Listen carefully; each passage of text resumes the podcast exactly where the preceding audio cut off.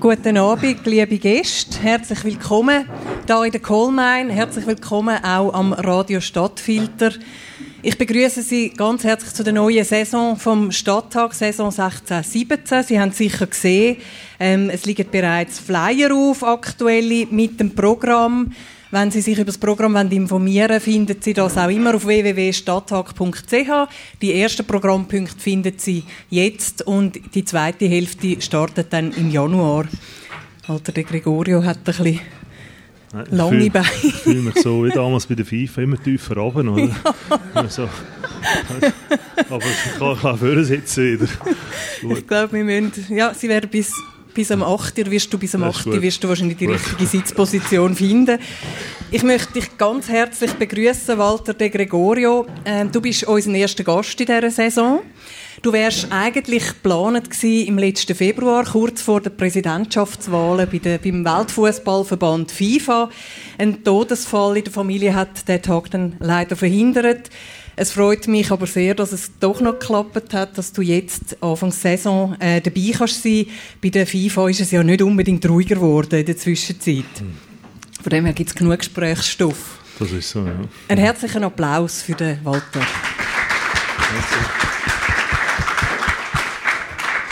Ja, wer ist der Walter de Gregorio? Er hat Geschichte studiert, er hat politische Philosophie studiert, Schwergewicht Moraltheologie wird er uns sicher noch einiges können sagen zum Thema Moral und Macht. Das interessiert mich, weil ich muss zugeben, ich bin nicht unbedingt die, die von Fußball etwas versteht.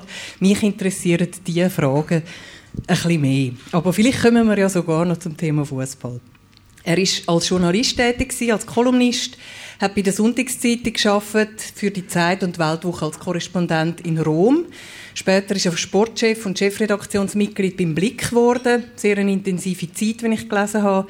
Und hat später dann für die Weltwoche Sportkolumnen geschrieben. Das äh, ist in einer Zeit gewesen, wo er dann auch noch den Sportjournalist des Jahres gemacht hat. Ist gekürt worden zum Sportjournalist des Jahres im 2010. Aufgefallen ist er dann an einer ganz breiten Öffentlichkeit, vor allem durch eine eher unkonventionelle Art als Mediensprecher. Nicht so weich gespült wie andere Kommunikationsverantwortliche von einem Grosskonzern oder eben so von einem Weltfußballverband. Er ist hemdsärmelig, hat immer wieder einen herben Witz auf Lager und hat die Medienwelt und die Öffentlichkeit damit immer schön können unterhalten. Das hat ihm möglicherweise auch den Job gekostet. Wir werden es vielleicht noch hören wenn man zumindest den Aussagen vom ebenso medienwirksamen PR-Berater Klaus J. Stölker glauben aus seiner Sicht ähm, ist der Walter de Gregorio so etwas wie der Albtraum der Kommunikationsberater. Da wirst du sicher auch noch etwas dazu sagen, weil letzte Woche ist bekannt worden, dass der Walter de Gregorio nach einer längeren Pause, Sabbatical, jetzt sich selbstständig macht, eine Kommunikations- und Krisenkommunikationsberatungsfirma ähm, eröffnet hat mit dem äh, spannenden Namen Greg and Gray Ltd. Er hat trotz der Absetzung oder seinem Rücktritt äh, vor einem Jahr trotzdem noch ist er unter Vertrag gestanden bei der FIFA, hat seine Beratungskompetenzen weiter zur Verfügung gestellt. Was ich aber gehört habe, ist, man hat deine Kompetenz dann gar nicht mehr in Anspruch genommen ob das mit, ähm, ja, mit einem Zerwürfnis zu hat oder ob man dann nicht so glücklich war mit deinen Kompetenzen, will ich jetzt da mal ähm, offen lassen. Du kannst dich selbstverständlich nachher gerne noch wehren. Ähm, oder willst du gerade etwas sagen dazu, Walter? Nein, es sind ganz viele Sachen. Also, ich weiß gar nicht, wo anfangen. Ähm, vielleicht gerade beim letzten. Ähm, es hat verschiedene Gründe, warum ich dort aufgehört habe.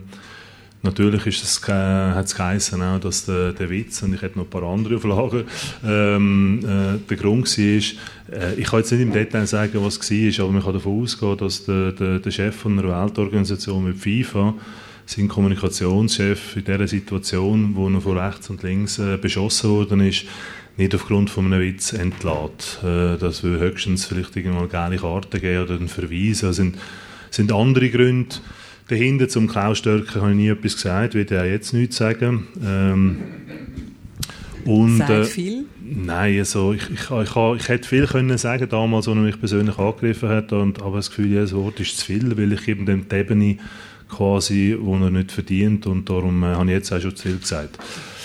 Ähm, aber zum anderen, also ich weiß auch nicht, äh, Moraltheologie, es ist nicht so, dass ich Moraltheologie bin kein Theologe und äh, äh, ich habe Geschichte studiert, philosophische, äh, ähm, philosophische Geschichte, also politische Philosophie und, und es hat immer so einen, einen Leitfaden gegeben, der letztlich durch mein ganzes vor allem berufliche Leben geführt hat, unter anderem eben auch zur FIFA, das klingt jetzt ein bisschen komisch, aber mich hat immer etwas immer fasziniert, ähm, privat, aber auch im Studium. Das ist das Thema von der Doppelmoral, von der Heuchelei. Ähm, Moral ist etwas, das sich äh, anpasst an Werte, die zu einem gewissen Zeitpunkt herrschen. Die Moral von heute ist nicht die, die es vor 100 Jahren oder vor 1000 Jahren war. Ethik ist etwas anderes. Ethik ist etwas, was grundsätzlich ist. Jemanden umbringen ist ethisch verwerflich heute äh, und, und hoffentlich auch in Zukunft. Aber Moral, ob man jetzt ein Bikini trägt oder nicht, das kann man je nachdem halt äh, unterschiedlich aus, aus, äh, auslegen. Was mich immer fasziniert hat, und das ist das, was ich äh, in meinem Studium gelernt habe, unabhängig von welcher Epoche dass man redet, und da hat es ja ganz viele Bücher und viele Sachen werden auch da drinnen stehen, das kann ich nicht jetzt einzeln rausnehmen jetzt, aber ähm, es gibt wie so einen roten Faden in der Kulturgeschichte von, von der Menschheit, und zwar unabhängig in welchem Land, dass man das anschaut, unabhängig in welcher Epoche, ob das antike, Mittelalter oder heute ist. Und das ist die, der, der rote Faden von, eben von der Doppelmoral oder Heuchelei. Überall, wo, wo sich Menschen zusammengetan haben und Regeln haben wollen aufstellen und dann auch gemacht hat, hat es immer gerade Gegenbewegung gegeben. Man hat Regeln aufgestellt und hat es gerade die gehabt, versucht dann die Regeln zu umgehen. Und äh, das Verrückte war, und darum habe ich mich dann auch sehr äh, intensiv mit der Kirchengeschichte äh, befasst, also vor allem im äh, Mittelalterstudium, äh, ist, äh, ist eines von, von, von meinem Hauptthema gewesen, ähm, quasi der, der, Makel der unehelichen Geburt. Das ist damals im Mittelalter äh, ganz wichtig äh, ein Problem gewesen. Ich wollte jetzt auch kein historisches Seminar äh, äh, machen, aber es ist einfach zum zeigen, ähm, wie ich Gesellschaft sehe, heute, aber auch als Historiker, die verschiedenen Gesellschaften der Vergangenheit. Es ist darum gegangen, dass man im 1136 das Zölibat eingeführt hat, also das Gesetz, dass der Priester nicht heiraten und entsprechend ein Kind haben. Man hat das immer moralisch versucht zu erklären, gesagt, ja, weil der Priester, der muss sich zu 100% Gott widmen und darf nicht abgelenkt werden von Frauen und Kindern. Tatsächlich ist es ein ökonomischer Grund gewesen, weil äh, bis 1136 haben Priester natürlich ein Kind gehabt, das hat geheißen, natürlich illegale Kinder, aber sie sind rechtlich sind das Kind von, dem, von dieser Person. Das heißt, all die Pfründen, die sich die Priester angehäuft haben in den Jahrzehnten, die sind dann logischerweise an die Kinder, an die Familie zurückgegangen. Von 1136 hat sich die Kirche die Pfründe selber können aneignen, weil offiziell hat es kein Kind dürfen geben. Und jetzt de, um den Satz abschließen. Im gleichen Jahr, wo man das Gesetz eingeführt hat, das Zölibatsgesetz, hat es in Rom eine große Abteilung gegeben, wo man hätte Ablass zwar von dem Makel der unehelichen Geburt können haben. Also man hat zwar das Gesetz gehabt und gleichzeitig hat man ein Büro aufgetan, wo man sich gegen Geld hat von dem Makel entbinden können lassen. Und das sieht man überall. Und zur FIFA zurückkommen, ähm, habe ich gemerkt, auch als Journalist, dass äh, dass bei der Kritik, zum Teil berechtigte Kritik oder FIFA, was sie falsch macht, eben auch sehr viel, sehr viel Heuchelei, sehr viel Scheinheiligkeit und sehr viel Doppelmoral äh. Und das ist das, was mich eigentlich immer fasziniert hat, früher, jetzt und wahrscheinlich auch in Zukunft. Mhm. Und selber hast du dich aber nie moralisch irgendwo in Frage gestellt, für so einen Verband zu arbeiten, wo ja so fest mit, also du hast jetzt gesagt, zum Teil zu Recht ist Kritik äh, äh, geübt worden. Aber ich denke, es ist schon ein bisschen mehr als nur ein bisschen, äh, bisschen ein Hauch von Korruption. Du bist Teil von dem Konstrukt von dieser Organisation gewesen. Du hast mir am Telefon im Vorfeld gesagt, du hättest immer den Schlaf des Gerechten geschlafen, hast dir nie, nie etwas zu Schulden kommen lassen. Ähm, hast du nie das Gefühl gehabt, du bist Teil von einem korrupten Konstrukt? Äh, die Frage habe ich mir schon gestellt, ja. Ich habe tatsächlich gut geschlafen, das stimmt. Äh, sonst wäre ich jetzt wahrscheinlich nicht da und würde frei rumlaufen, also ähm, im Gegensatz zu anderen. Ich habe, ich habe mir die Frage gestellt, ja, und, und ähm, habe für mich dann einfach entschieden, äh, ich versuche, ich, also es ist schwierig, es ist, jetzt, jetzt wird es kompliziert. Man hat natürlich eine Meinung über die FIFA und man vergisst, äh, und ich wollte jetzt da nicht irgendeine Übergebühr äh, verteidigen, aber man vergisst, äh, was, was die Organisation tatsächlich an Gutem gemacht hat. Und man vergisst, vergisst auch, dass ein Großteil von diesen Skandalen und von diesen Korruptionsfällen eine kleine Gruppe betrifft, nämlich das sogenannte Exekutivkomitee. Das aber es ist eine wichtige Gruppe, oder? Absolut, ja, und die wird jetzt auch, ja, nur das Problem ist, dass, dass, du, dass du, ich habe es immer wieder gesagt, FIFA ist äh, an sich falsch aufgestellt. Also es ist ein systemimmanentes Problem von der FIFA. Ich finde zum Beispiel die Aufteilung, äh, dass jeder kleine Verband eine Stimme hat, unabhängig wie groß und wie klein äh, der Verband ist, also Deutschland oder, oder England oder, oder äh, Spanien hat das gleiche politische Gewicht wie eine kleine Fidschi-Insel und so. Äh, das ist zwar äh, demokratisch wahrscheinlich sehr, äh, sehr gut, aber, aber es, es, funktioniert, glaube ich, so nicht. Und das führt dazu, dass man sich um die ganz kleinen Verbände vielleicht mehr muss kümmern, als man eigentlich sollte.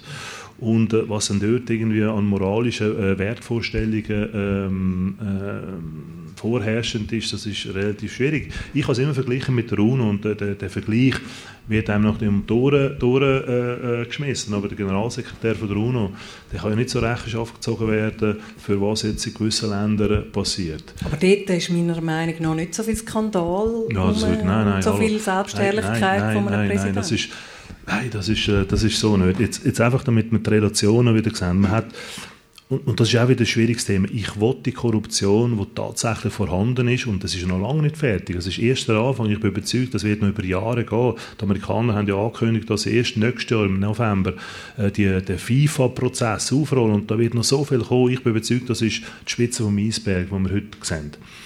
Nichtsdestotrotz muss man einfach die Relationen sehen. Und ich wollte das mit keiner Weise verniedlichen, was passiert ist. Aber äh, wenn ich mich falsch täusche, hat gerade äh, die VW, der grosse VW-Konzern, 16 Milliarden Rückstellungen tätig, um äh, die ganzen äh, ähm, Schwindeleien in Amerika können zu zahlen. Die grossen Korruptionskonzerne, äh, ähm, Korruptionsskandal in der Wirtschaft in Deutschland, Siemens, 2,5 Milliarden. Ich meine, das sind unglaubliche Zahlen. Wir reden jetzt so von 2 Millionen. nicht von 2 Milliarden. 2 Millionen, die der Blatter und Platini hätte sollen zahlen und wo natürlich dann zu seiner Suspendierung geführt hat. Die 2 Millionen sind immer noch 2 Millionen zu viel. Aber es sind nicht 2 Milliarden. Und das Verrückte ist, und da bin ich wieder genau bei dem Thema, das ich vorhin angefangen habe, wegen der Doppelmoral und Heuchelei, kommt irgendeiner und mit dieser Emotionalität, mit dem, mit dem inneren und heiligen Feuer gegen all die Topmanager. Es kommt langsam. In der Schweiz sind auch Bank, Banken unter, unter Druck und weltweit auch. Aber ich hatte eine Kollegin, gehabt, Wirtschaftsjournalistin, wo sie gehört hat, äh, dass ich jetzt da irgendeine Firma aufmache und sagt, oh, lass im Sport und so. Äh, das ist ja, da, da hat sie nur korrupte Säcke und äh, wie willst du dort überhaupt äh, rein West Und dann habe ich gedacht, hey, hallo, äh, wo tust du dich bewegen? In welchem Umfeld? Bist du nicht in der Wirtschaft? Und ich wollte gar nicht über Politik reden. Also es ist immer, es ist immer so eine Gratwanderung, ähm, wenn man Sachen versucht äh, zu relativieren. Mhm. Ich finde nach wie vor, ähm, dass FIFA als eine Weltorganisation sehr viel Gutes macht. Aber, äh, dass Zum Beispiel? Das, zum Beispiel äh, fördern sie äh, ganz viele Projekte, ähm, wo, ähm, wo wirklich dem, äh, den Kindern zum Beispiel zugutekommt. Es gibt, ich, ich könnte auflisten ganz viel, aber in Afrika zum Beispiel hat die FIFA auch mit UNO zusammengearbeitet. Es geht darum, in gewissen Ländern, dass man äh, AIDS-Prävention durchsetzen und kein Schwein interessiert Oder man will grundsätzliche ähm, ähm, Programme umsetzen gegen die Hygiene, Handwaschen, schauen, dass man äh, wegen Infektionsgefahr kein Schwein Schwein interessiert es. Wir wollen äh, Impfprogramm äh, oder, oder Schulprogramm umsetzen, niemand interessiert es. Aber wenn man es koppelt mit einem Fußballplatz und sagt, der Jungen, die nicht wollen, impfen oder nicht in die Schule gehen, sagen, schau, dort haben wir einen Fußballplatz. Ihr dürft aber erst darauf shooten, wenn ihr kurz anstehen und die Tabletten schlucken. Oder wenn ihr die ersten zwei Stunden am Morgen, bevor ihr auf den Platz shooten, in die Schule kommen dann stehen sie an, und das ist nicht irgendeine Erfindung, ich kann es schauen, dann stehen sie an und gehen in die Schule, machen das Programm, also was wir gemacht haben, die FIFA, ist, dass wir versucht haben, den Fußball zu brauchen für so soziale Werke. Jetzt tut das, das Schlechte, was passiert ist, nicht einfach aufheben. Mhm. Aber was mir immer gefehlt hat bei der ganzen Betrachtung, ist eine ganzheitliche Sicht. Und da sind zum Teil die Medien äh, schuld, da sind zum Teil logischerweise die FIFA, weil sie vielleicht zu wenig gemacht hat. Vielleicht bin ich auch gescheitert mit meinem Team, weil das wäre Teil von meiner Arbeit gewesen. Nicht als Schönwetterprediger aufzutreten, aber versuchen, einfach die Situation so darzustellen, wie sie ist, nämlich relativieren. Und kann man die Relation so sehen, die Rückstellungen sind 16 Milliarden, wie viel sind denn in die dritte Weltprojekte geflossen an Gelder? Es sind, ähm, ich glaube, 600'000 Dollar pro Tag. Sind 600'000 Dollar pro Tag sind in, in soziale Projekte geflossen. Und jetzt mache ich da nicht irgendwie... Also über Jahre? Oder also ja, über Jahre. Jedes Jahr, jedes Jahr 600'000 Dollar pro, Jahr, äh, pro Tag. Pro Tag. Mhm. Ja, Unterschied. Jetzt äh, ist das nicht das Geheimnis, was ich jetzt sage. Das ist alles in den, in den, in den, in den Büchern, die auch öffentlich sind. Wir haben das zum Teil an den Journalisten gesagt. Also ich habe ja Kollegen gesagt, Jungs, schaut, Natürlich könnt ihr über den Skandal reden, natürlich könnt ihr über die korrupten äh, äh, Leute reden. Aber wenn ihr die FIFA gesamtheitlich betrachten und fair betrachten, dann müsst ihr auch das reinziehen. Und die Antwort ist oftmals die gleiche, die ich vielleicht auch gegeben hätte damals. Ich habe gesagt, interessiert doch nicht. Es interessiert doch nicht irgendeine Headline, die sagt, der Flüger ist sicher gelandet. Was interessiert das, ob die FIFA jetzt etwas Gutes macht? Bashing ist da, die Wahrnehmung ist da und dann wird es relativ schwierig. Das FIFA hat noch viel anderes gemacht, zum Beispiel versucht, etwas unmöglich zu machen, aber immerhin versuchen sie es und ich bin dort persönlich beteiligt gewesen. und einer von meinen Kollegen, der Bernd Fieser, der dort hinten sitzt, der ist auch dabei gewesen. Man hat versucht äh, zu vermitteln zwischen Palästina und Israel. Jetzt, völlig absurd, das ist ein epischer äh, eine epische Auseinandersetzung, die man nicht lösen kann. Aber wir haben im Kleinen versucht, dass wir die Leute an den Tisch bringen. Und ich kann Ihnen ein konkretes Beispiel sagen. Es ist darum gegangen, dass der, israelisch, äh, der palästinensische Fußballverband versucht hat, Israel auszuschliessen aus dem Weltverband. Also einfach sagen, Israel darf nicht mehr Fußball spielen. Natürlich ist es ein, politische, ein politisches Manöver gewesen. Es ist darum gegangen, dass die Israeli palästinensischen Fußballer nicht haben, äh, durch, durch die einzelnen, äh, durch, von der Westbank und Gaza können umreisen. Wenn wir nur noch kurz, wo wir ja. sind, haben wir nicht mit dem Fußballpräsidenten geredet von den zwei Ländern, sondern einerseits mit dem Netanyahu und andererseits mit dem Abbas, also mit den politischen äh, äh, Leuten, was zeigt, dass die Kraft vom Fußball eben dazu führt, vielleicht Konflikt zu überwinden und Leute an den Tisch zu bringen. Ist aber das. bis jetzt noch nicht gelungen. Was man in den Medien gelesen hat, ist vor allem so ein der staatsmännische Auftritt von Josef Blatter, ihrem ehemaligen Chef. Ähm, hast du das Gefühl, es ist, äh, oder deinem ehemaligen mhm. Chef, hast du das Gefühl, das ist zu kurz gegriffen? Eben als ehemaliger Journalist bist ja du auch der, der gerne die dicken Headlines geschrieben hat. Ähm, ja. Hat man um Josef Blatter Unrecht da? Ja, ich glaube schon. Ich glaube, ähm, ich glaube ähm, eine sachliche Würdigung vom Pro und vom Contra, also von den guten und den schlechten Sachen, die wird es wahrscheinlich erst postum geben, wenn es den Blatter eben nicht mehr gibt. Er ist jetzt 80 Jahre. Er ist 80 Jahre. Ich wünsche, dass er noch 100 wird. Aber ich glaube, vorher wird es gar nicht möglich sein, weil die Emotionen sind noch so hoch. Auf der einen Seite hat man Tagiografen, die, die finden, alles, was der Blatter gemacht hat, ist fantastisch. Er verdient den Heiligenschein und den Nobelpreis. Und dann gibt es die anderen, die Radikalkritiker, die finden, alles, was er anlenkt, ist schlecht gewesen. Mhm. Und er ist der grösste Verbrecher auf dieser Welt. Also Und aus deiner Sicht ist er ein Heiliger? Nein, ich glaube, er ist das, was wir alle in diesem Raum sind. Wir sind nämlich beides. Wir haben die guten und die schlechten Seiten. Wir haben, wir haben gute Sachen gemacht, aber wir haben vielleicht auch Fehler gemacht. Ich wüsste nicht, ob irgendeiner da innen aufstehen und sagen, du, ich, mir ist immer alles Grund gelaufen. Dann würde, dann würde ich gratulieren. Das heisst, man muss, wenn man fair ist und jeden einzelnen von Ihnen jetzt hier im Raum müsste porträtieren, dann müsste man wahrscheinlich fairerweise sagen, das hat der und der gut gemacht, da ist er gescheitert, das hat er ganz schlecht gemacht und das irgendwie so. Das ist, was wir erwarten im Privaten, oder? Aber auf, auf dieser professionellen Ebene ist, wird meine klar gewesen, eben, entweder er ist heilig oder er ist erst der Teufel. Und das ist auch beim Platten nicht so der Fall. Für den Ruf wird man wahrscheinlich auch gezahlt. Jetzt nehme ich an, ähm, du bist wahrscheinlich nicht zu der FIFA gegangen wegen all diesen humanitären Projekten. Vielleicht auch, aber wahrscheinlich ist das nicht dein Haupt, deine Hauptmotivation. Das stimmt gewesen. nicht. Ich kann dir sagen, es ist, äh, sicher ist auch wegen Geld gegangen. Also ich habe dort natürlich viel mehr verdient als, als bei der, beim, äh, beim, im Journalismus. Es ist ja bekannt, dass man als Kommunikationschef mehr verdient als als Journalist. Ja, vielleicht gibt es ein paar Journalisten, die verdienen auch sonst zu viel, weil sie gar nicht schreiben sollten. Aber ähm, ich glaube wirklich, so naiv das tönt, glaube ich schon, dass, ähm, dass der Fußball die Kraft hat. Das klingt jetzt so irgendwie so als Prediger, aber ich kann Ihnen, ich kann Ihnen erzählen, ich als, als Journalist, es hat mal so eine Zeit gegeben, bevor ich in den Fußball reingekommen bin, haben sie mich einfach umgeschickt als Reporter. Überall, wo es irgendeine Katastrophe gegeben hat, habe ich als junger Reporter ran können, was ich am Anfang ganz gut gefunden habe. Ich bin sicher zwei Jahre lang hin und her gereist im Balkankrieg, ob das Sarajevo war, Spanien Luca oder dann nachher Pristina.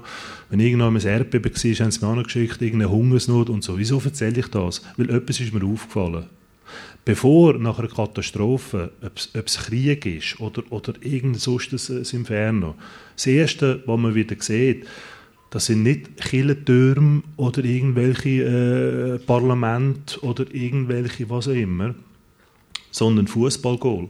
Fußballgoal. Und zwar nicht Goal, wie wir sie kennen, sondern zwei Steinhäufen dort und zwei Steinhäufen dort. Oder zwei Gocki-Büchsen da und zwei Gocki-Büchsen dort. Das ist mir aufgefallen, wo überall ich umgereist bin, hat im Middle of Nowhere hat plötzlich Anzeichen gehabt, eben von Zivilisation. Also was ich damit sagen wollte, ist, nach einer Katastrophe für mich die ersten Anzeichen, dass das Leben wieder irgendwie zurückkommt, ist, wenn ich genau die Zeichen gesehen habe von einem irgendwie imaginären Fußballfeld. Das heißt, ah, wir, wir wollen wieder auf den Shooten, oder?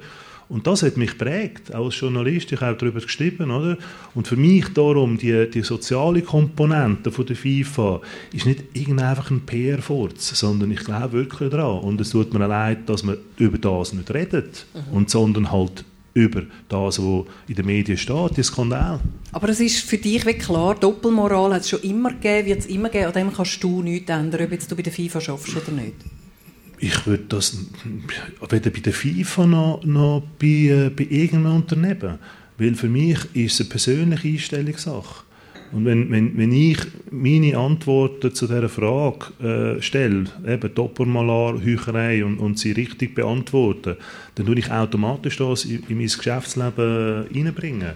Es ist nicht so, dass ich über das Geschäft mich ändere, sondern durch mich bringe ich vielleicht etwas Positives ins Geschäft. Wenn ich es jetzt nicht geschafft habe, dann, äh, dann bin ich gescheitert. Mhm. Hast du Beruflich, Gefühl, aber nicht privat. Bei der FIFA als Kommunikationsverantwortlicher gescheitert? Ja, kommt darauf an, was, was, äh, was, ähm, quasi was das Ziel ist. Das Ziel gewesen, ähm, dass ich versuchte, den Sepp Blatter, weil er hat mir das damals versprochen und quasi auch der Öffentlichkeit, das ist sein letztes Mandat, 2011, als ich angefangen habe. Und er hat gesagt, ich wollte ich wollte einfach durch, durch die Vordertür raus. Es ist mein letztes Mandat. Hilf mir dabei, äh, dass ich nicht hinten äh, muss abschleichen muss, was jetzt passiert, der Schneider. Und ich habe gesagt, ähm, du hast eine Chance, es ist wahrscheinlich schon zu spät, aber vielleicht schaffen wir es. Aber die Grundbedingung ist, pardon, es muss tatsächlich dein letzte Mandat sein. Aus dem einfachen Grund, dass er nachher nicht muss nach Wählerstimmen kämpfen muss. Das heißt, er ist dann endlich das erste Mal in seinen 40 Jahren frei, das zu machen, was er wirklich machen will. Er muss ja nicht wieder gewählt werden. Das ist immer das Problem, auch bei den Politikern. Sie müssen dann immer taktieren, sagen, ja, eigentlich weiss ich, ich muss das machen, aber sonst kommen die Stimmen nicht über. Und äh, für mich der Beweis, dass er am Anfang tatsächlich geglaubt hat und dass er mich oder die Öffentlichkeit nicht angelogen hat, er hat dann irgendwie auf Halbzeit hat er dann irgendeine äh, Spitzkehre gemacht, oder? Ist war, dass er die Ethikkommission, die ironischerweise jetzt ihn gesperrt hat mhm. und eigentlich alles ausgelöst hat, dass er der war, der das initialisiert hat. Hätte er schon damals das Gefühl gehabt, hey, weißt du was, das ist für mich alles nur ein Geschwaffel und PR und so, ich wollte eigentlich gar nicht aufhören, dann wäre aber von Reform- und Ethikkommission gar nicht passiert. Ich bin dort in den Exekutivkomitee-Meetings, wo er den Reformprozess gegen den Widerstand von ganz vielen Mitgliedern durchgeboxt hat, weil er gesagt hat, weißt du was, es interessiert mich nicht, was ihr denkt, das muss man machen. Und dann irgendwann hat es gekehrt und das ist dann sein Fehler. Gewesen. Er hätte es vielleicht früher noch müssen. Ist das einfach wegen, der wieder, wegen dem Bedürfnis, wiedergewählt zu werden, einfach nicht möglich gewesen? Das hat, das hat sicher viel damit zu tun, ja. Also es ist halt gleich auch das Horten von Macht, oder? Also am Schluss, meine, ob man jetzt die, die gute Seite von ihm kennen was er sicher verdient hat, muss man auch sehen, dass er die Macht zu fest an sich gebunden hat. Man muss sehen, ich glaube, ähm, alle Präsidenten, die jetzt folgen, die werden nie so eine Beziehung haben zur FIFA. Ich glaube, der, der Sepp Blatter, und eigentlich müsste er jetzt da stehen und das sagen, aber er hat die FIFA gesehen wie so ein sein Kind, was nicht ganz falsch ist, als er angefangen hat vor 40 Jahren, da hat es ein paar Schnäuze gehabt in einem kleinen Zimmer, wo da irgendwie ein paar äh, Turniere organisiert hat. Kein, kein Schraube in der Kasse, wirklich nichts. Und inzwischen ist das ein Milliardenunternehmen, aber das Problem, und das passiert nicht nur bei der FIFA, bei vielen Unternehmen ist das so, dass die Entwicklung, die wirtschaftliche Erfolg viel schneller ist als quasi die Struktur. Also die Strukturen hinken der Entwicklung immer hinterher. Und das ist, ich habe immer wieder gelesen, die FIFA ist organisiert wie so ein Küngeli-Züchterverein. Ganz falsch ist das nicht von der Idee her, weil FIFA ist wirklich so irgendwie organisch gewachsen, aber ist wirklich viel Schritt hinter der wirtschaftlichen Entwicklung. Die FIFA ist inzwischen ein globales Milliardenunternehmen und in gewissen Strukturen, die sie jetzt am Umbauen sind, ist es immer noch so wie die FIFA, wo der Sepp Blatter damals angefangen hat. Die hat man eigentlich verschlafen, die, die Reform. Aber ich weiß nicht, mal, ich weiss, ich weiss nicht mal, ob, ob, ob, bewusst oder unbewusst, es ist einfach extrem ja. schnell. Also, ich glaube, der Cut hat angefangen, wo, wo plötzlich die Fernsehrechte explodiert sind. Ich mag mich erinnern, als Journalist, meine erste WM war im 94 in den USA.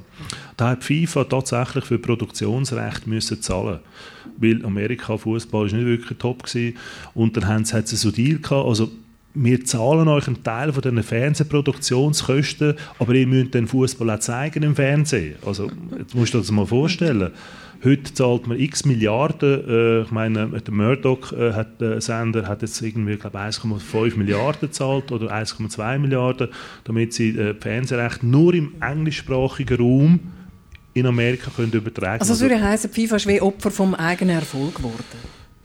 Äh, zum Teil schon, ja.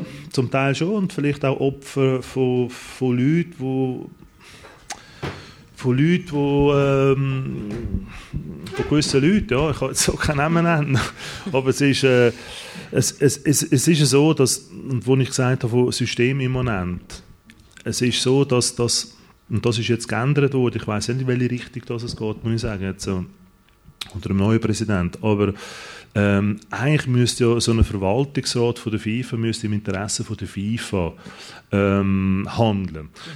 Jetzt ist das aber nie möglich gewesen, weil äh, es ist so gewesen, dass die Leute, die im FIFA-Verwaltungsrat gesessen sind, dem sogenannten Skandal äh, umtriebenen äh, Exekutivkomitee, die sind zugewählt worden. Also Sie müssen sich mal vorstellen, Sie sind Verwaltungsratpräsident oder Chef von einer Regierung und Sie haben keinen einzigen von Ihren Regierungsmitgliedern oder für einen Verwaltungsrat ausgewählt. Die werden einfach zugewählt und haben ganz eine andere Agenda. Das ist unmöglich, das würde gar nicht funktionieren. Was haben die für eine Agenda? Die haben nicht die Agenda, ich bin im Interesse von der FIFA äh, in dem äh, Verwaltungsrat. Oder ich bin der Vertreter von dieser Konföderation, von dieser Konföderation und von dieser Konföderation. Es gibt kein gemeinsames Regierungsprogramm, äh, es gibt keine gemeinsame Handhabung für uns für Kommunikation. Das war ein Albtraum. Gewesen, mhm. Weil äh, ich kann nicht den Leuten können sagen, den Exekutivmitgliedern, hey, äh, äh, das ist kein, was hier besprochen wird, gehen nicht raus. Kaum ist die Tür offen, haben sie twittert oder irgendeine Journalisten äh, irgendeine, ihre Version. Mhm.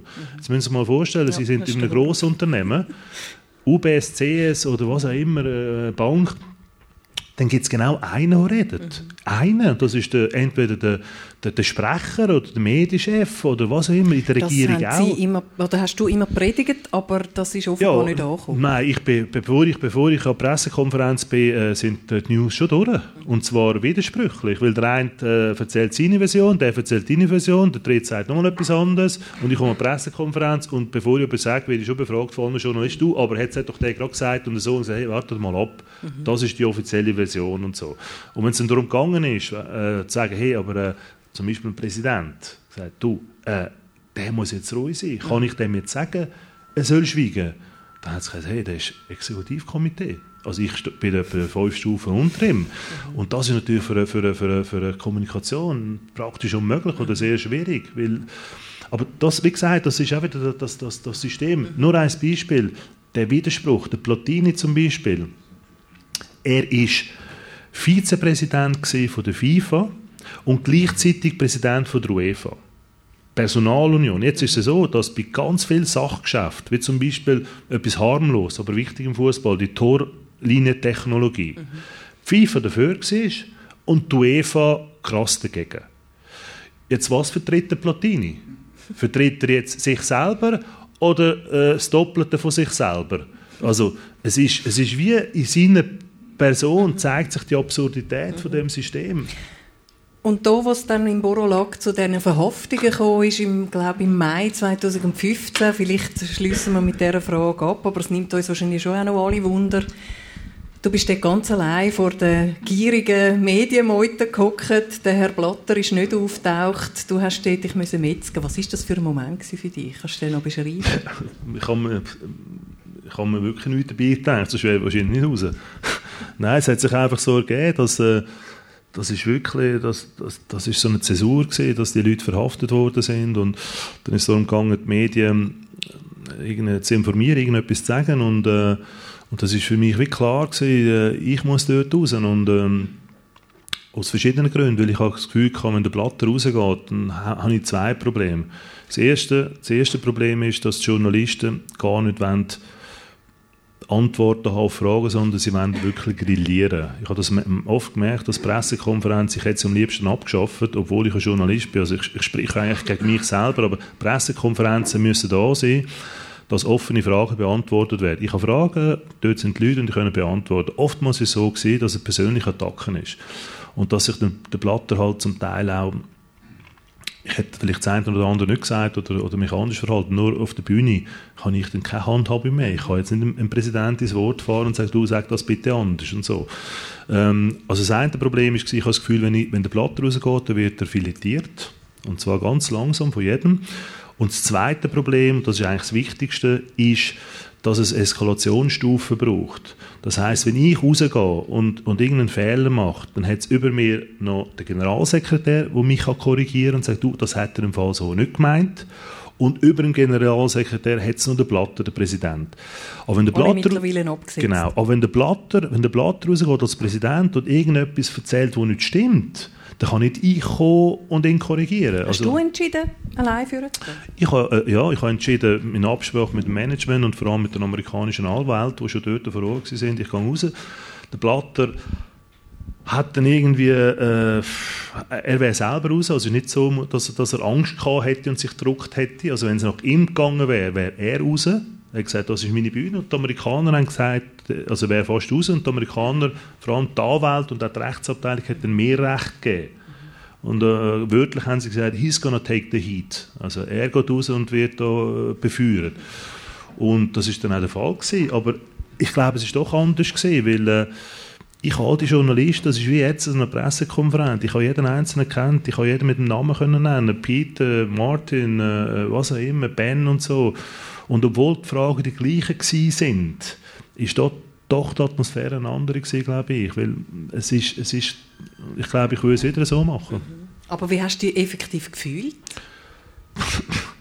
ich habe nicht, wirklich nicht dabei gedacht. Ich habe, ich habe, für mich ist eine Pressekonferenz vielleicht fast ein bisschen, ich muss fast sagen, fast ein bisschen entspannter, wie wenn jetzt der Platte bei mir auf dem Podium gewesen wäre. Mhm.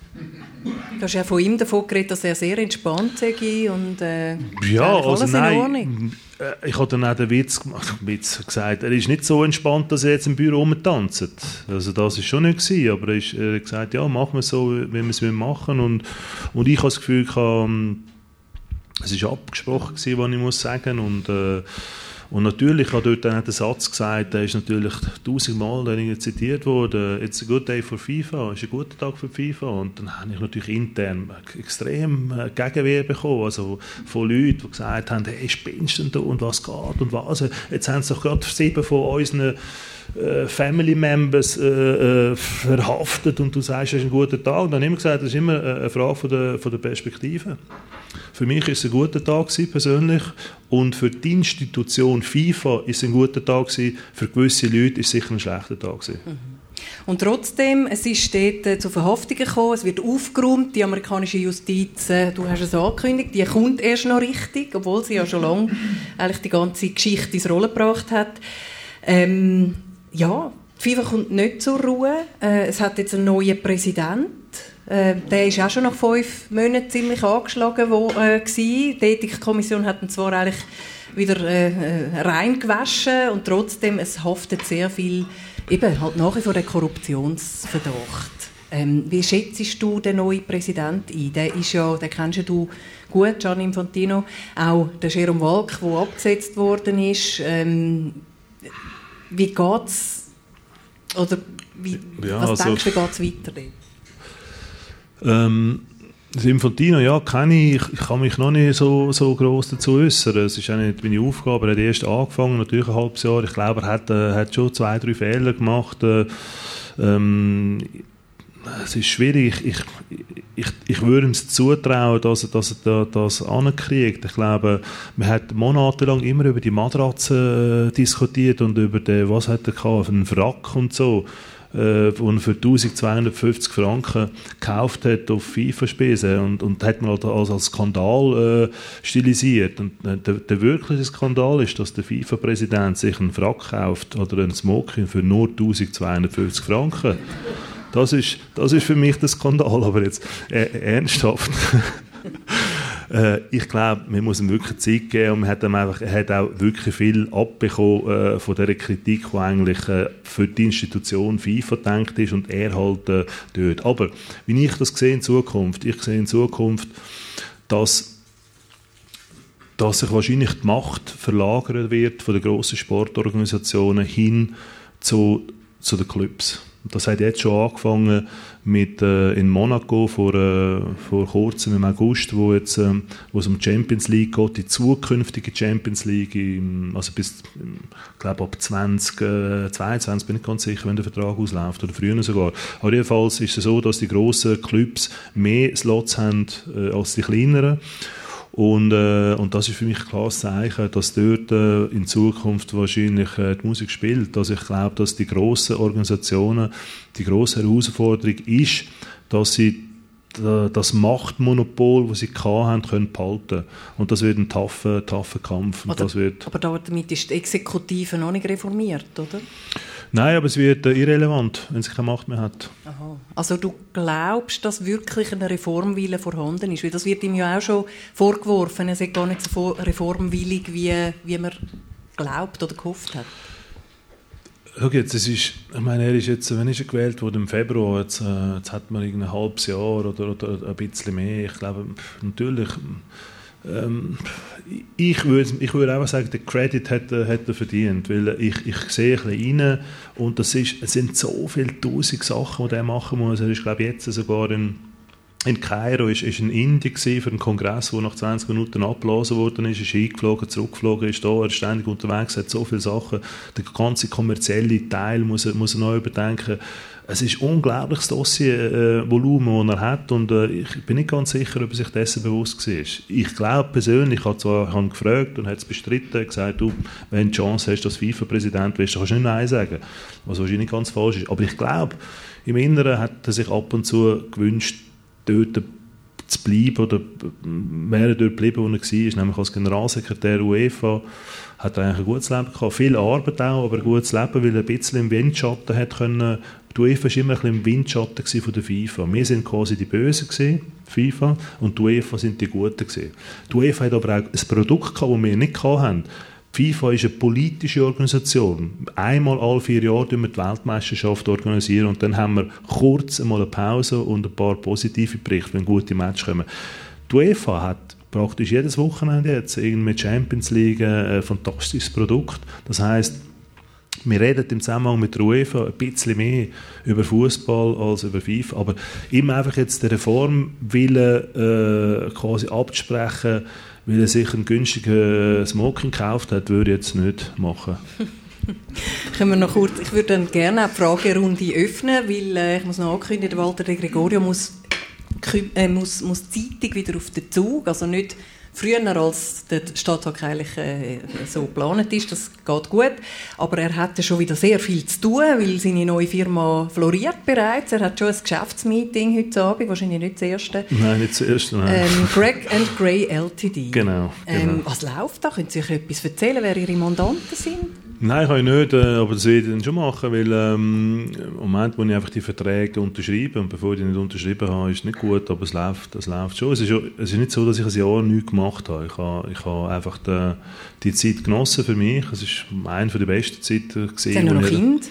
Du hast noch Kinder? Ja, ja ich, habe drei, ich habe drei Kinder, ja, habe ich auch noch. Und äh, ich habe einfach die Zeit genossen, das Beziehungsnetz äh, zu pflegen, das ich habe und, und weiter auszubauen, weil ich auch keine Verpflichtungen hatte. Mhm Das mit dem Berater, äh, natürlich bin ich denen zur Verfügung gestanden bis Ende Jahr, aber ähm, es ist immer so gewesen, dass sie hätten müssen anrufen und äh, ich habe ich habe dann nicht insistiert. Offenbar haben sie lieber den Klaus J. Stölker äh, bevorzugt. Ist das so?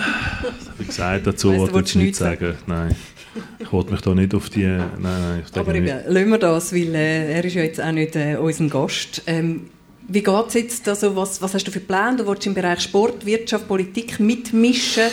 Ähm, ich habe noch mal gelesen über dich, dass ähm, du nicht unbedingt der bist, der am Geld nachrennt, obwohl du, glaube ein Maserati fährst und in einer Villa im Seefeld wohnst. Ich glaube, ganz unwesentlich ist das Geld nicht. Nein, ich, Aber, ich zahle in Zürich Steuern. Ah, das ist schön. Im Gegensatz zu anderen, wo ähm, wie? ja, nein, nein, nein, ich zahle in Zürich, Zürich Steuern, ich könnte ja auch nach Freienbach oder sonst noch anziehen. Das, ja, das ist mir, äh, ich, äh, Nein, weil ich denke, das ist etwas grundsätzlich. Ich als Student mit wenig Geld habe ich in Zürich leben. Mhm. Jetzt, wo ich mehr verdiene, sehe ich den Sinn, warum ich ausziehen muss.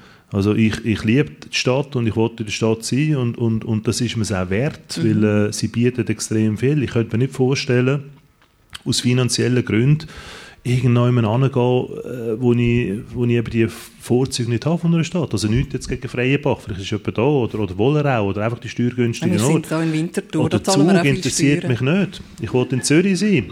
Und das kostet dann ein bisschen. Was ich wollte sagen, eben, dass ich Geld verdiene. Und, das äh, Geld ist das eine, aber auch näher bei der Macht zu sein. Habe ich mal gelesen, das reizt dich. Das findest du spannend. Nein. Jetzt, wenn du selbstständig bist, bist du nachher näher bei der Macht mit deinen Mandanten, die du wirst vertreten oder hast du dich von der Macht entfernt Nein, durch deinen Abgang ist, bei das, der FIFA? Siehst jetzt, das ist wieder das Thema, was ist, was ist denn Macht? Wir müssen die Macht definieren. Elias Canetti hat mal in einem wunderbaren Buch über Macht, äh, Masse und Macht erzählt, dass die Macht eigentlich ergibt sich durch die Information, die du hast, wo früher hast als andere. Das ist Macht. Also in dem Sinn sind wir als Journalisten oder wer immer Journalist ist oder halt oder Quellen von Informationen sind, sind mächtig, aber äh, Macht äh, per se sagt mir nichts. Also, es ist, Dann hat man dich falsch verstanden. Nein, es ist, aber es ist auch nichts Anrüchiges. Also, kommt darauf an, was das ist. Ich, was, was, mich, was mich interessiert, ist, ähm,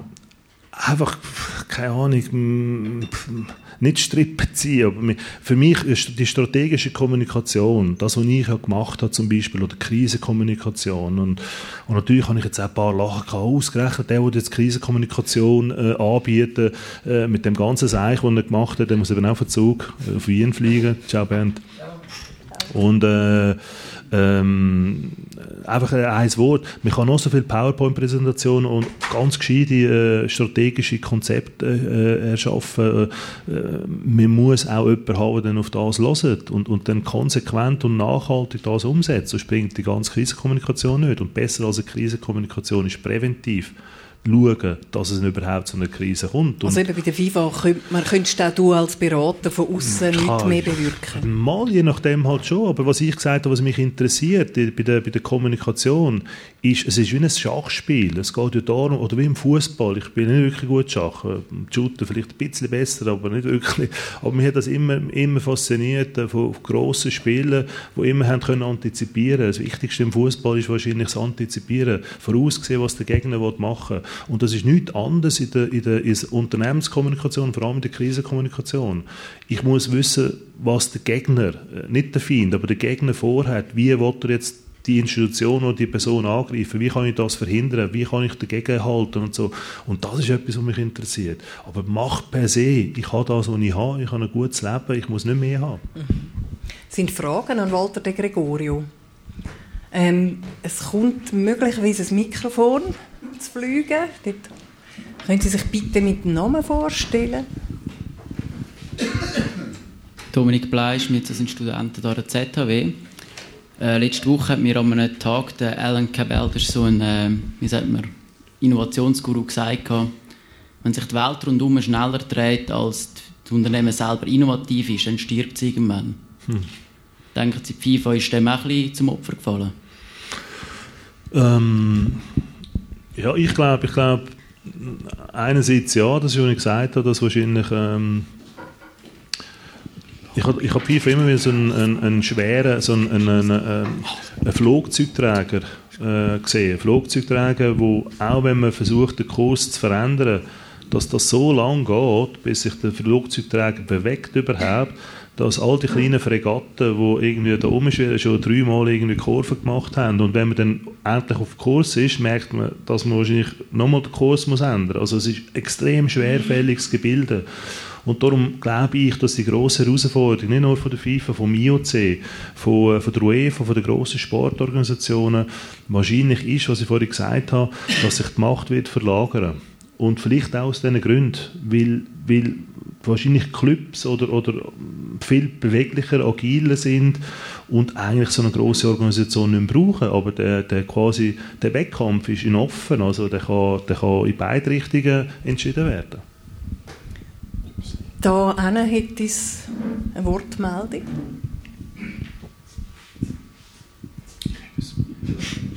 Achtung, das Mikrofon bleibt in der Hand vom... Aha, okay. ja, Sie können einfach loslegen. Entschuldigung, rasch. Ich habe gerade ein paar Fragen und so folgendes da. Haben Sie das Gefühl da, dass da die WM-Vergabe da nach Russland und nach Katar seiner Zeit, das war ja unter Ihrer Ägide, gewesen, äh, richtig verlaufen ist, das Ganze da? Man hat doch grösste Bedenken gehabt, wie das abgelaufen ist. Ja. Zweitens einmal da. Nein, bei der ersten. Das ist gut. Ähm, erstens ist, äh, ist äh, die WM-Vergabe am 2. Dezember 2010 hat die stattgefunden und ich habe ein Jahr später bei der FIFA angefangen. Also darum kann ich mich eigentlich da schön schleifen. Ich bin nicht dabei gewesen. Nein, du kannst nicht ganz schleifen, weil du hast nämlich als Sportjournalist äh, damals gesagt, dass es sei Bestechung im Spiel geschrieben, ja, ja, ja. sei eine Bankrotterklärung für den Fußball. um später nachher als Mediensprecher das Gegenteil zu behaupten. Nein, nein, nein, nein. Das ist, äh, die Frage ist mir ein paar Mal gestellt und ein paar Mal um die Ohren geworfen worden. Und darum weiss ich, nein, es war folgendes. Gewesen. Ich glaube, ähm, ich glaube nicht, dass man, äh, dass man die, ähm, die WM Katar und Russland bestochen hat mit irgendwelchen Gouverne, wie man sich das vorstellt. Ich bin überzeugt, ich bin überzeugt, nein, ich glaube es nicht. Ein WM bekommt man nicht für 40'000 Franken. Ich glaube, was tatsächlich, nein, was ich eben glaube, ist, dass die grossen, die grossen Unternehmen, die Politik und die Wirtschaft dort äh, einiges bewirkt haben. Weil äh, die Situation in Katar war die, dass ähm, plötzlich äh, die grossen deutschen Unternehmen wie Hochbau oder Siemens oder auch immer dort äh, ähm, grosse Milliardenaufträge bekommen haben. Es ist zufälligerweise haben französische Unternehmen haben dann plötzlich Milliardenaufträge bekommen. Zufällig, zu, genau, eben, das, das wollte ich meinen. Darum meine ich. Und zufälligerweise all die grossen Bauunternehmen aus gewissen Ländern, wo man weiß, dass wahrscheinlich das Exekutivmitglied von dem Land äh, für Katar gestimmt hat. Jetzt, ähm, wenn Merkel mit dem Beckenbauer damals im Gespräch sagt, Herr Beckenbauer, Sie sind frei zu entscheiden, wo die WM an soll.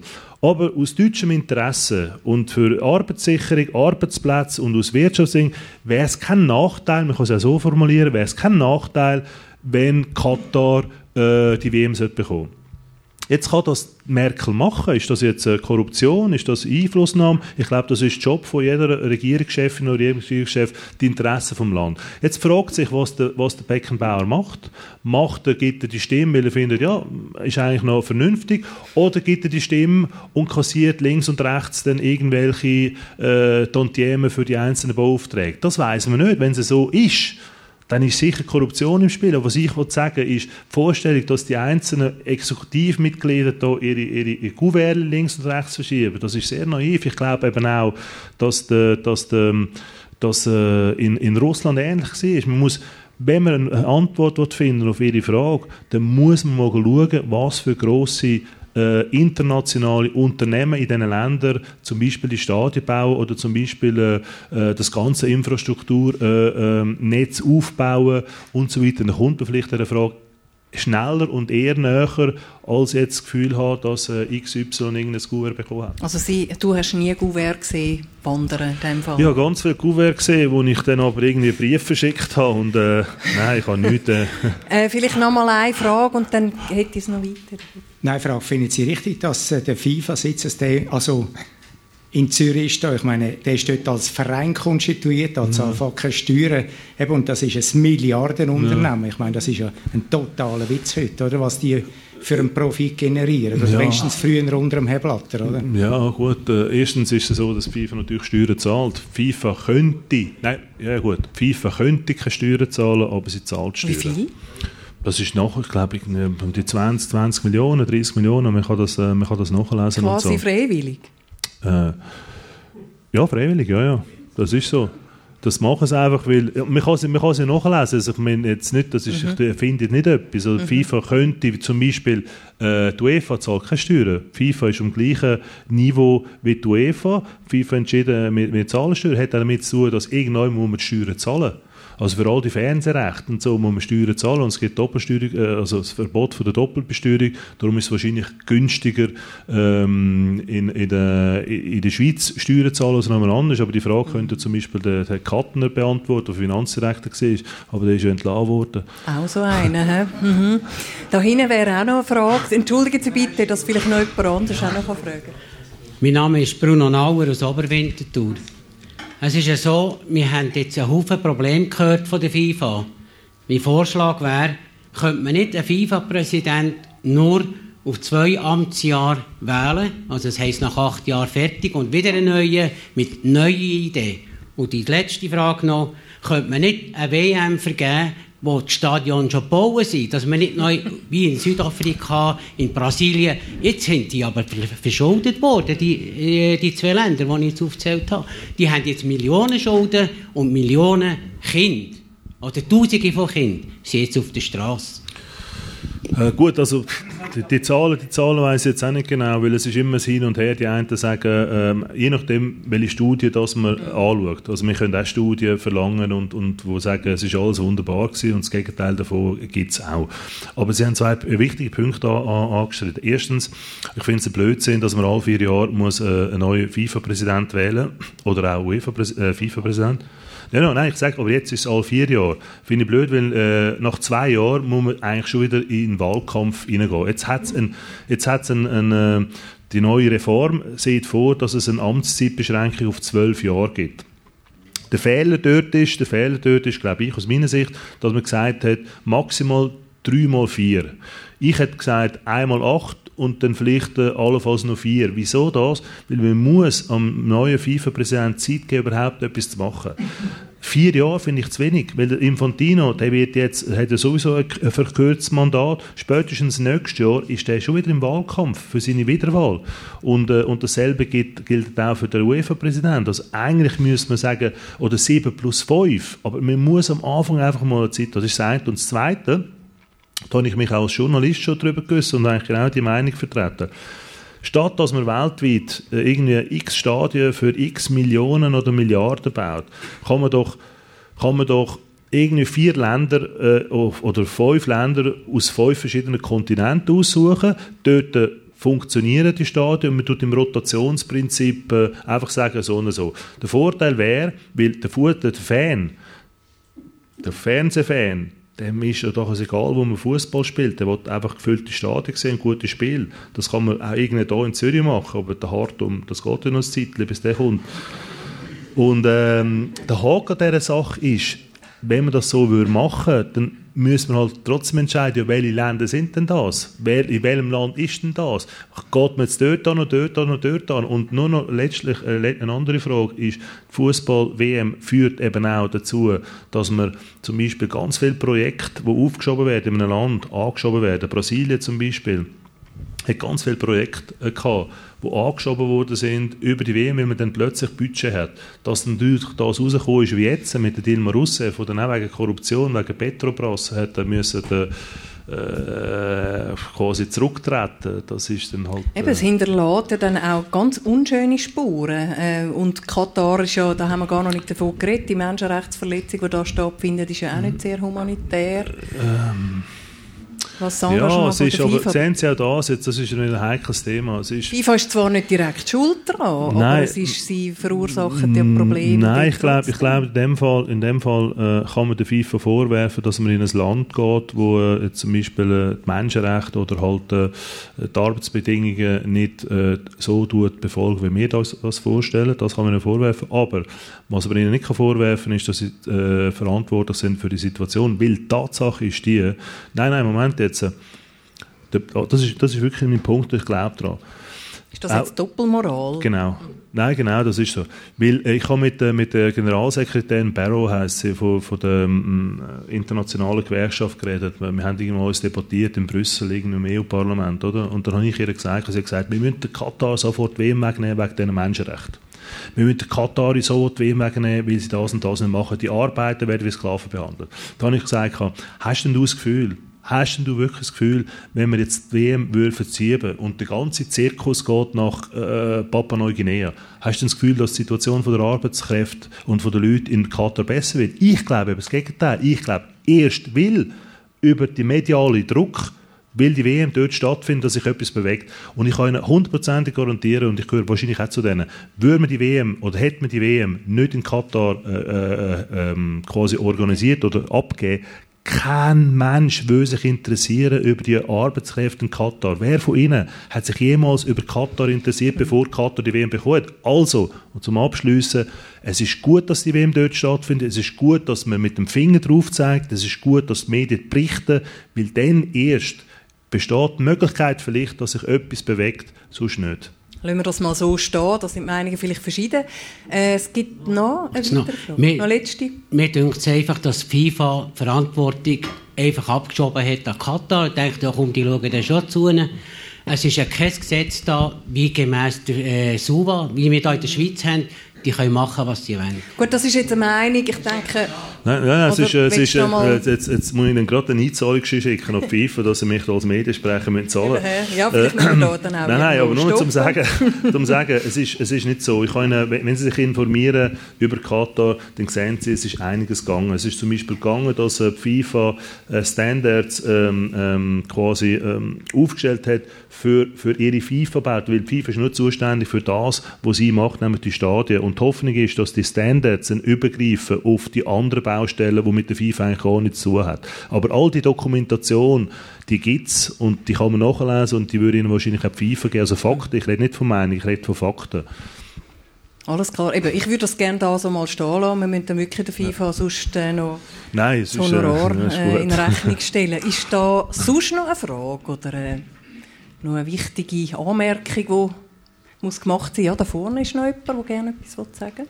Nachher müssen wir dann langsam zum Schluss kommen, leider. Jakob von Seutzach. Ich habe eine allgemeine Frage. Warum hat wieder einmal mehr müssen Amerika herheben, um zu sagen, da, da ist der, der, äh, das ist etwas Falls und das ist schuldigvoll. Warum ist nicht Europa? Oder ich sage jetzt vielleicht die Schweiz mal früher, vor fünf oder zehn Jahren, jeder Mann hat ja gewusst, dass da Sachen passieren, wo, wo nicht so sollte sein. Warum hat Amerika wieder müssen herheben? Schon wieder Amerika. Ja, äh, ja, ja Sie haben recht, hat man natürlich, aber, aber mit Beispiel Amerika, da bin ich ein bisschen, also ich habe, ich habe ganz persönlich, das hat nichts mit der FIFA zu aber ich habe Mühe, wenn Amerika sich äh, als Moralhüter aufspielt. Also wir müssen jetzt erstmal den Guantanamo erklären und vieles anderes auch, was mit den Schwarzen passiert und so. Ich wollte gar nicht, dass wir politische Debatten eröffnen, aber ich habe... sind, glaube ich, ähnlicher Meinung. Nein, ich denke, ich habe einfach ein Problem, wenn die jetzt kommen und uns vorschreiben, was richtig und was falsch ist und so. Aber das heißt nicht, dass man etwas hätte müssen machen. Das wollte ich sagen. Und warum jetzt äh, die Schweiz äh, irgendwie ähm, gewartet hat und, und äh, ich meine, pff, ja, keine Ahnung, also ich habe das Gefühl, das ist auch wieder eine politische Debatte. Ist jetzt zum Beispiel äh, die ganze Diskussion äh, von den Banken, äh, Schweiz, USA, äh, haben jetzt Banken äh, aus voraus eilendem Gehorsam gesagt, mit Zahlen, hätten sie früher sollen sich ändern, sind sie, sind sie zu schnell äh, eingenickt und so weiter, dann sind wir halt äh, in einer anderen Diskussion, aber die können wir heute nicht anfangen. Aber es ist für mich eine Bemerkung, äh, wo äh, ja, wir nehmen es auf jeden Fall zur Kenntnis. Ja. Walter de Gregorio, wir kommen langsam zum Schluss. Hm. Eine letzte Frage möchte ich Ihnen noch stellen. Wir kommen noch mal zum Thema Moral oder sagen wir Werte. Sie haben drei Kinder. Welche Werte sind Ihnen am wichtigsten, die Sie Ihren Kindern mit auf den Weg geben Oder wo Sie ihnen vielleicht sogar schon mitgegeben haben? Das, das ist schwierig, wenn man Kinder und man hat immer das Gefühl, sie müssen, sie müssen äh, anders und besser werden. Ich glaube, das Wichtigste ist, äh, dass man, dass man einfach authentisch ist. Und authentisch heißt auch, dass man Fehler macht, dass man nicht Freund ist mit jedem. Ähm, einfach ehrlich zu sich selber. Äh, ich denke, es ist das leichter gesagt. Jeder von uns äh, hat sich schon privat oder beruflich in Situationen befunden, wo er gewisse Kompromisse müssen eingehen und im Nachhinein äh, gesagt hat, äh, der Kompromiss, äh, das hat sich nicht gelohnt und das habe ich auch gemacht. Und ich glaube aber, ich wollte, ich, ich, ich, ich wollte einfach ich wollte können, das ist jetzt wirklich wieder so eine, so eine Phrase, so eine, so eine blöde Floskel, ich sage es trotzdem, man muss können in den Spiegel schauen, es ist so, man muss ähm, für sich äh, Reinen, mit sich im Reinen sein. Und das heißt aber auch, dass man für ganz viele andere Leute eben nicht im Reinen ist, weil die sagen, äh, du musst es so machen, du musst es so machen und du musst so machen. Und wenn ich einfach mit einem Zitat aufhören kann, es gibt die wunderbare Geschichte von dem alten Mann mit dem Kind und dem Esel. Und das ist für mich emblematisch, wenn man über Kommunikation auch redet, oder soll ich das machen oder soll ich das machen, das ist die Geschichte, dass der, der, ein Esel mit dem Kind, wo läuft, und der alte Mann sitzt auf dem Esel und dann läuft, äh, laufen die durchs Dorf und dann sagt was für ein Skandal, was für ein Skandal. Der Mann ist auf dem, auf dem Esel und der arme Bub muss laufen. Dann kehren sie, ist der Bub da oben und der Mann läuft. Skandal, Skandal. Der arme alte Mann muss laufen und der Bub äh, ist auf dem, auf dem Esel. Dann kehren sie nochmal und sind beide auf dem Esel, der Alte und der, und der Sohn, und dann sagen sie, Skandal, Skandal, schau den armen Esel. Und am Schluss tun das Kind und der Alte den Esel tragen. Und dann sagen die, leck du mir, sind die blöd. und das ist so für mich äh, die Quintessenz vom Ganzen und darum auch das, was Sie mich jetzt gefragt haben. Ja. Sie müssen mit, mit äh, sich selber im Reinen sein und dann glaube ich, wenn ich die Werte meinen Kindern weitergeben kann, dann habe ich viel erreicht. Das ist dir auch gelungen. Du bist immer sehr authentisch übergekommen. Im Guten äh, wie im Schlechten, ja. Wir, ja, wir wünschen dir alles Gute in deinem weiteren beruflichen Werdegang. Äh, wir werden sicher wieder von dir hören und mal hören, welche Mandanten du dann vielleicht irgendwann mal in der Öffentlichkeit vertrittst. Wir sind gespannt. Mhm. Und ich möchte dir ganz herzlich danken. Ich möchte auch Ihnen, liebes Publikum, danken, dass Sie zum ersten Stadttag äh, dabei sind. Wenn Sie mal nicht dabei sein können, können Sie auf der Website auch das Podcast abladen und nachlesen. Sie können es auch weiterempfehlen. Sie können auch Mitglied werden. Es gibt Formulare, wo man sich kann einschreiben kann, damit Sie in Zukunft E-Mails bekommen und auch sonst Informationen. Ich danke Ihnen und wünsche Ihnen einen ganz schönen Abend. Walter de Gregorio, ich danke. wünsche Ihnen einen guten Heimweg und ein gutes Geschäftsessen, das noch bevorsteht. Danke, Merci danke vielmals. Viel schauen. Danke.